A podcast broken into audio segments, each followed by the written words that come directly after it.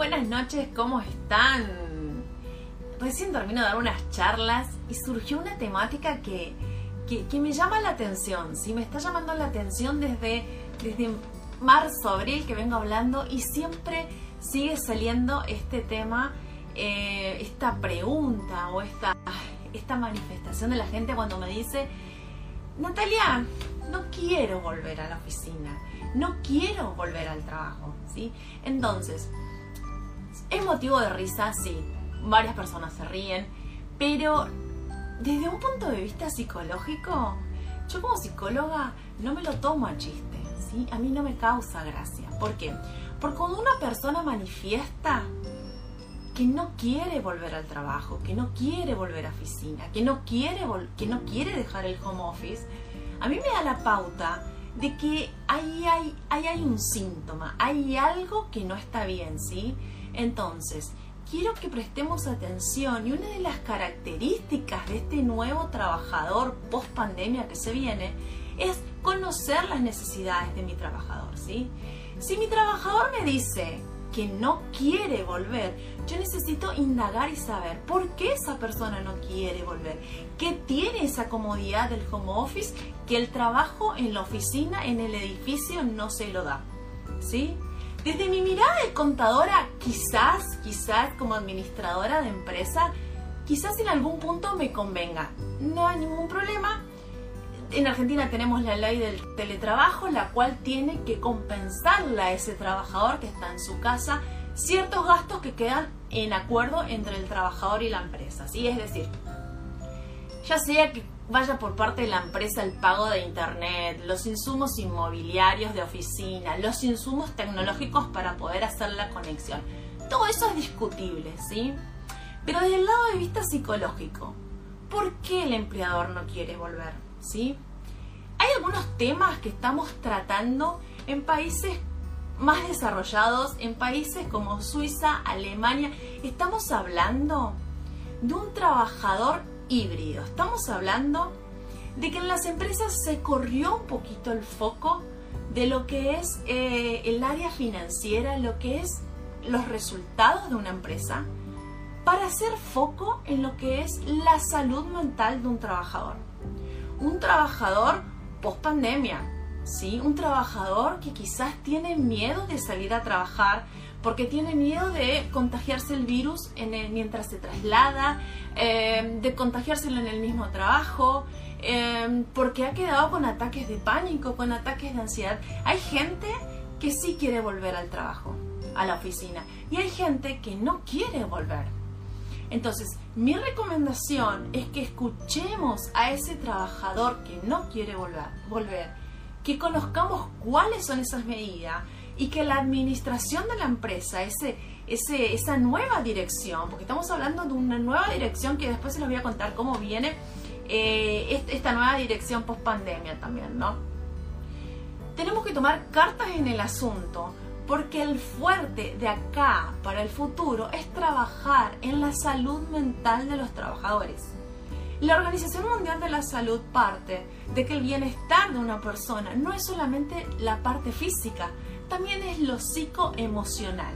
Entonces, vamos a empezar a considerar a ese recurso humano como un sujeto que tiene sus necesidades, que tiene sus deseos, los cuales la empresa ahora, que yo lo llamo corporaciones, porque vamos a tener que convertirnos en corporaciones en un solo cuerpo, para poder apoyarnos entre todos y poder salir adelante. En distintas organizaciones hay muchas metodologías para ayudar a las personas. En primer lugar tenemos la asistencia psicológica, obviamente. En segundo lugar tenemos el coordinar, ¿no? Está bien. No volvamos a la oficina de una otra vez con todos los horarios completos y los días completos. Volvamos de a poco, ¿sí? O hagamos un sorteo, quién va a ir esta semana a la oficina, quién va a ir a este viernes. Todo esto siempre y cuando la actividad lo amerite, ¿no? Donde podamos hacer un trabajo home office, obviamente. Pero no lo hagamos brusco, ¿sí? Si bien yo el año pasado daba charlas en distintas partes del mundo bajo la dirección de la organización, coordinamos en que lo que hacíamos era mandar a los trabajadores a las casas y que después veíamos cómo íbamos a trabajar y que después veíamos cómo íbamos a salir. Hoy llegó el después. Y el después viene con algo que yo también ya di charlas este año, que es con una dirección horizontal. ¿Se acuerdan que hablábamos antes de una dirección jerárquica que era como un triángulo a la pirámide de Maslow? ¿Sí? Ahora estamos en una dirección que es horizontal, donde el líder, el jefe, los colaboradores, todos trabajan en la misma línea.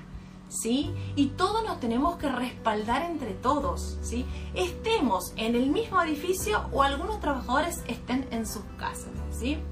Pero quiero que se implemente también en todas las empresas y en todas las organizaciones donde realmente hay amor por la humanidad, donde realmente queremos el bienestar de nuestro empleado, de nuestro trabajador, es hacer foco en la salud mental.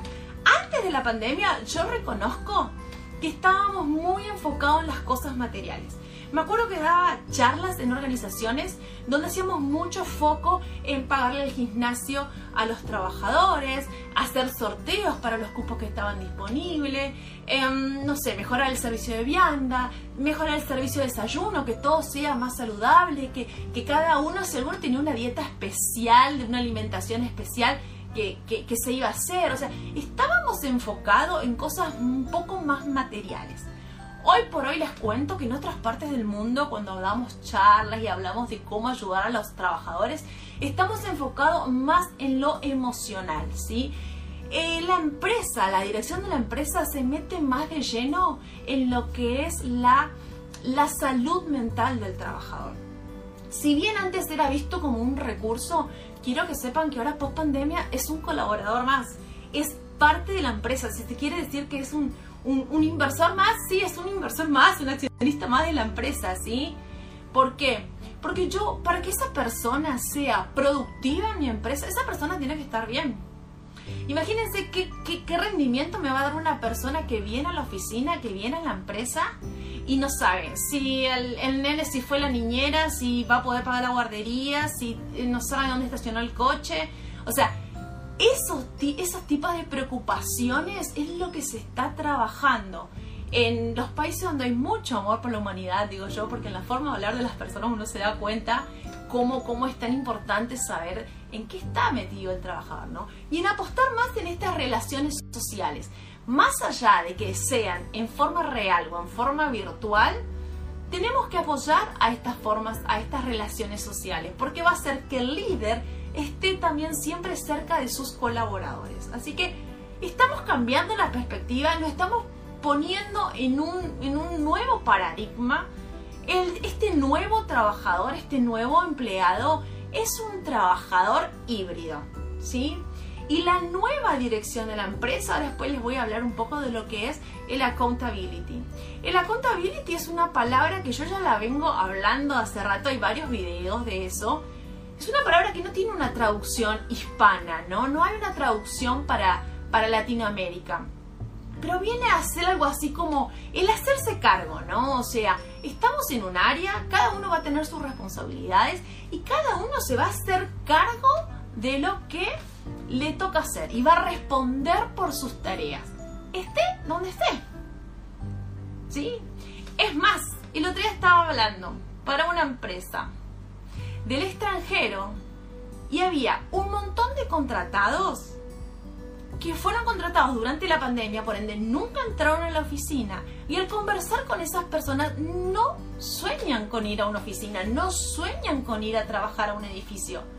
Están muy contentos y muy conformes por ser parte de una organización de la cual conocen a sus compañeros mediante reuniones virtuales, pero no es el sueño de ellos decir que son parte de tal organización o que trabajan en tal lugar. ¿Por qué? Porque están conformes poder brindar sus conocimientos desde la comodidad de su casa.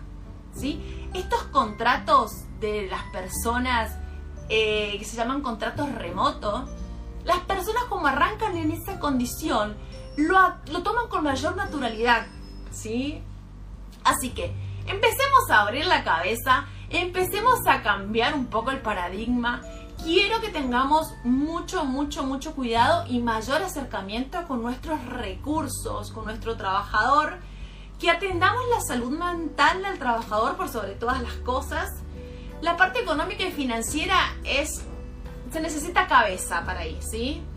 Hoy por hoy lo que le estoy pidiendo es que manejemos el corazón, que tengamos en cuenta las emociones, que hagamos una conexión emocional con nuestros trabajadores. Estemos donde estemos, ¿sí? Así que, paso número uno, conocer la realidad de mi empleado, ¿sí? Tratar de ayudar desde el lugar como dirección que me toca, tratar de ayudarlo para consentirlo. Porque si es un empleado mío, yo voy a querer que rinda de la mejor manera. Voy a querer que sea una persona productiva, ¿sí? Entonces, lo único que me queda hacer es introducirme en su mundo para poder ayudarlo. Las negociaciones hay de todo tipo. Todo, es, todo se puede hablar, todo se puede conversar y hoy por hoy las empresas están siendo muy generosas en cuanto, les decía hoy, proveer recursos para la oficina, lo que es inmobiliario, lo que es materiales de trabajo, lo que es este material tecnológico, lo que es el pago de la electricidad, pago de internet, lo que fuese, todo es conversable, todo se puede llegar a un acuerdo, ¿no? Así que creo que, está en nuestras manos poder cerrar estos contratos remotos. Eh, escuchemos a nuestro, a nuestro empleado post-COVID y bueno, eh, más adelante les voy a hablar cómo es esta dirección de la accountability, este nuevo líder accountability que se viene en la cultura empresarial que se está desarrollando. Y por sobre todas las cosas, como siempre digo, amor a la humanidad, por sobre todas las cosas, respetemos a las personas, eh, no sabemos cómo le atravesó a esa persona la, la pandemia, el virus. O sea, Daniel Goleman ya planteaba que el ser humano es un ser social por naturaleza. ¿sí? Imagínense después del aislamiento, un aislamiento no es bueno. ¿sí? Eh, Marco Aurelio ya hablaba de un aislamiento solitario, como les contaba el otro día, que las personas después de un aislamiento de dos años por una guerra que hubo, la gente se empezaba a unir más que nunca. Entonces por eso le digo, hay personas que sí quieren volver a la oficina y hay personas que no quieren volver a la oficina y todas las posturas son respetables. ¿Por qué? Porque hay que tener en cuenta la subjetividad de esa persona. ¿Sí? ¿Qué es lo que la inunda? ¿Qué es lo que la abarca? ¿Cuál es el nicho familiar del que viene, como siempre decimos? ¿Cuáles son sus historias? ¿Sí? Entonces, respetemos a las personas, respetemos sus subjetividades y tratemos de llevar adelante a todo el equipo, pero cada uno amoldándonos a cómo lo podemos hacer, sacar la mejor versión de esa persona. Esa es la palabra, eso es lo que estamos haciendo con las personas, con los trabajadores, buscando su mejor versión para que trabajen de la manera más cómoda posible con la menor cantidad de traumas. Como siempre digo, trabajar no es un valle de lágrimas, no tiene que ser algo sacrificado, no tiene que ser algo para pasarla mal.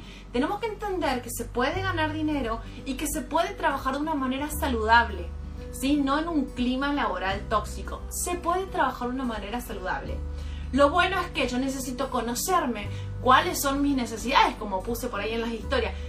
¿Quién soy? ¿A dónde voy? ¿De dónde vengo? Conocer cuáles son mis necesidades para poder saber dónde estoy parada mínimamente. Y segundo, para poder saber qué es lo que yo puedo llegar a negociar en un contrato laboral. O cuando me siento a pedir algo en, en, mi ambiente laboral, ¿qué es lo mejor para mí? Hay personas que sí nacieron para quizás para trabajar solas y hay personas que no pueden hacer las cosas solas y que necesitan del equipo y que necesitan trasladarse, ir hasta el trabajo para poder ser productivas, para poder estar en contacto con la gente. Así que Quiero que conozcan a sus trabajadores, que reorganicen sus equipos, que vean quiénes pueden trabajar quién, mejor con quién, que los empiecen a reagrupar, que los empiecen a conocer, que detecten cuál es su personalidad, que hagan terapia, que los puedan identificar bien y a partir de ahí nos reorganizamos y volvemos a trabajar de la mejor manera posible. Ante todo les vuelvo a decir amor por la humanidad, ¿sí? Así que más adelante y ya tengo subido también videos de lo que es eh, psicoanálisis para empresas y así que vamos a, vamos a hacer un lindo trabajo para poder salir todos juntos adelante. Les mando un beso enorme, espero que estemos en contacto, como siempre me encuentran en todas mis redes sociales como Economía Feliz y Saludable, me hablan en privado, por cualquier consulta o asesoría o charlas, me hablan por mensaje privado, que ahí les voy a estar contestando con mi equipo. Y bueno, seguimos con psicoanálisis para empresas y seguimos con eh, lo que es la nueva cultura organizacional que se viene, que se viene la cultura del accountability. Así que a leer, a investigar, a estudiar y a desarrollarnos para poder desarrollar, como siempre digo, entornos laborales más productivos, ¿sí? Y las personas debemos conocernos para poder trabajar en lo que es nuestro desarrollo personal. Les mando un beso enorme. Estamos, estamos a la hora y hasta el próximo encuentro. Besos.